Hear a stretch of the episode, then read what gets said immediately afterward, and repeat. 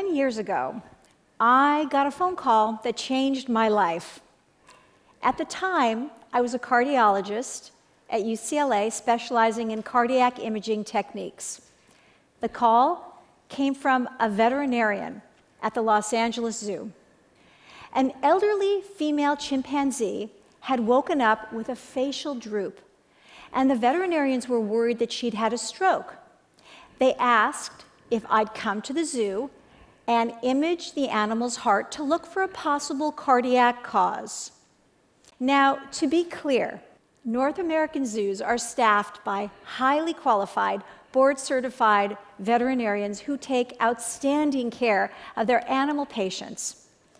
But occasionally they do reach in to the human medical community, particularly for subspecialty consultation. And I was one of the lucky physicians who was invited in to help. I had a chance to rule out a stroke in this chimpanzee and make sure that this gorilla didn't have a torn aorta. Evaluate this macaw for a heart murmur. Make sure that this California sea lion's pericardium wasn't inflamed. And in this picture, I'm listening to the heart of a lion after a life saving collaborative procedure with veterinarians and physicians, where we drained 700 cc's of fluid from the sac in which this lion's heart was contained. And this procedure, which I have done on many human patients, was identical, with the exception of that paw and that tail. Now, most of the time, I was working at UCLA Medical Center with physicians discussing symptoms and diagnoses and treatments for my human patients. But some of the time, I was working at the Los Angeles Zoo with veterinarians discussing symptoms and diagnoses and treatments for their animal patients. And occasionally, on the very same day, I went on rounds at UCLA Medical Center and at the Los Angeles Zoo. And here's what started coming into very clear focus for me. Physicians and veterinarians were essentially taking care of the same disorders in their animal and human patients congestive heart failure, brain tumors, leukemia, diabetes, arthritis, ALS, breast cancer, even psychiatric syndromes like depression, anxiety, compulsions, eating disorders, and self injury. Now, I've got a confession to make. Even though I studied comparative physiology and evolutionary biology as an undergrad. I had even written my senior thesis on Darwinian theory. Learning about the significant overlap between the disorders of animals and humans, it came as a much needed wake up call for me. So I started wondering with all of these overlaps, how was it that I had never thought to ask a veterinarian or consult the veterinary literature for insights into one of my human patients. Why had I never, nor had any of my physician friends and colleagues whom I asked, ever attended a veterinary conference? For that matter, why was any of this a surprise? I mean, look, every single physician accepts some biological connection between animals and humans. Every medication that we prescribe, or that we've taken ourselves, or we've given to our families, has first been tested on an animal. But there's something very different about giving an animal a medication or a human disease and the animal developing congestive heart failure, or diabetes, or breast cancer on their own. Now, maybe some of the surprise comes from the increasing separation in our world between the urban and the non urban. You know, we hear about these city kids who think that wool grows on trees or that, you know, cheese comes from a plant. Well, today's human hospitals increasingly are turning into these gleaming cathedrals of technology. And this creates a psychological distance between the human patients who are being treated there and animal patients who are living in oceans and farms and jungles. But I think there's an even deeper reason. Physicians and scientists, you know, we accept intellectually that our species, Homo sapiens, is merely one species no more unique or special than any other. But in our hearts, we don't completely believe that. I feel it myself when I'm listening to Mozart or looking at pictures of the Mars rover on my MacBook. I feel that tug of human exceptionalism even as I recognize the scientifically isolating cost of seeing ourselves as a superior species apart. Well, I'm trying these days. When I see a human patient now, I always ask, what do the animal doctors know about this problem that I don't know? And might I be taking better care of my human patient if I saw them as a human animal patient. Here are a few examples of the kind of exciting connections that this kind of thinking has led me to. Fear induced heart failure. Around the year 2000, human cardiologists discovered emotionally induced heart failure. It was described in a gambling father who had lost his life savings with a roll of the dice, in a bride who'd been left at the altar. But it turns out this new human diagnosis was neither new nor was it uniquely human.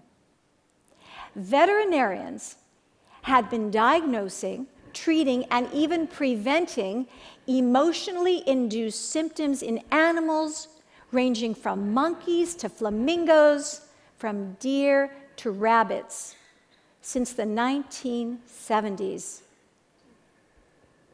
How many human lives might have been saved if this veterinary knowledge had been put into the hands of ER docs and cardiologists? Self injury. Some human patients harm themselves. Some pluck out patches of hair. Others actually cut themselves. Some animal patients also harm themselves. There are birds that pluck out feathers. There are stallions that repetitively bite their flanks until they bleed.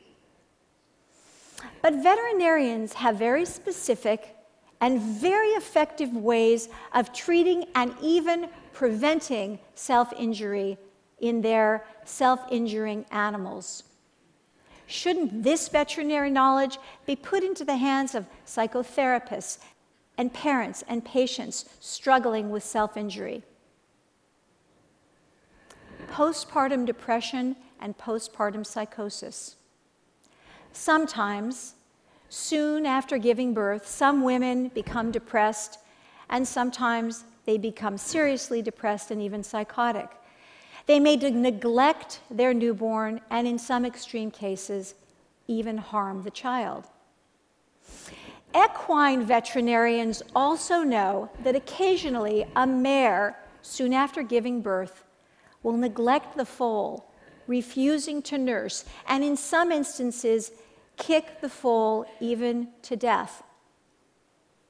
But veterinarians have devised an intervention to deal with this foal rejection syndrome that involves increasing oxytocin in the mare. Oxytocin is the bonding hormone.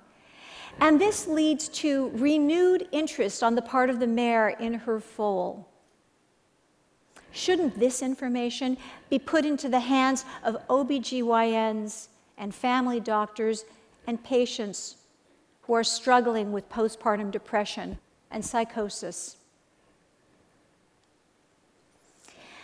Well, despite all of this promise, unfortunately, the gulf between our fields remains large. To explain it, I'm afraid I'm going to have to air some dirty laundry. Some physicians can be real snobs about doctors who are not MDs. I'm talking about dentists and optometrists and psychologists, but maybe especially animal doctors. Of course, most physicians don't realize that it is harder to get into vet school these days than medical school. And that when we go to medical school, we learn everything there is to know about one species, Homo sapiens. But veterinarians need to learn about health and disease in mammals, amphibians, reptiles, fish, and birds. So I don't blame the vets for feeling annoyed by my profession's condescension and ignorance. But here's one from the vets. What do you call a veterinarian who can only take care of one species? a physician. Closing the gap has become a passion for me. And I'm doing this through programs like Darwin on Rounds at UCLA, where we're bringing animal experts and evolutionary biologists and embedding them on our medical teams with our interns and our residents. And through Zoobiquity conferences, where we bring medical schools together with veterinary schools for collaborative discussions of the shared diseases and disorders of animal and human patients. At Zoobiquity conferences, participants learn how treating breast cancer in a tiger can help us better treat breast cancer in a kindergarten teacher. How understanding polycystic ovaries in a Holstein cow can help us better take care of a dance instructor with painful periods. And how better understanding the treatment of separation anxiety in a high strung Sheltie can help an anxious young child struggling with his first days of school. In the United States and now internationally at Zoobiquity conferences, physicians and veterinarians check their attitudes and their preconceptions at the door and come together as colleagues, as peers, as doctors. After all, we humans are animals too. And it's time for us physicians to embrace our patients and our own animal natures and join veterinarians in a species spanning approach to health. Because it turns out some of the best and most humanistic medicine is being practiced by doctors whose patients aren't human. And one of the best ways we can take care of the human patient is by paying close attention to how all the other patients on the planet live, grow, get sick, and heal. Thank you.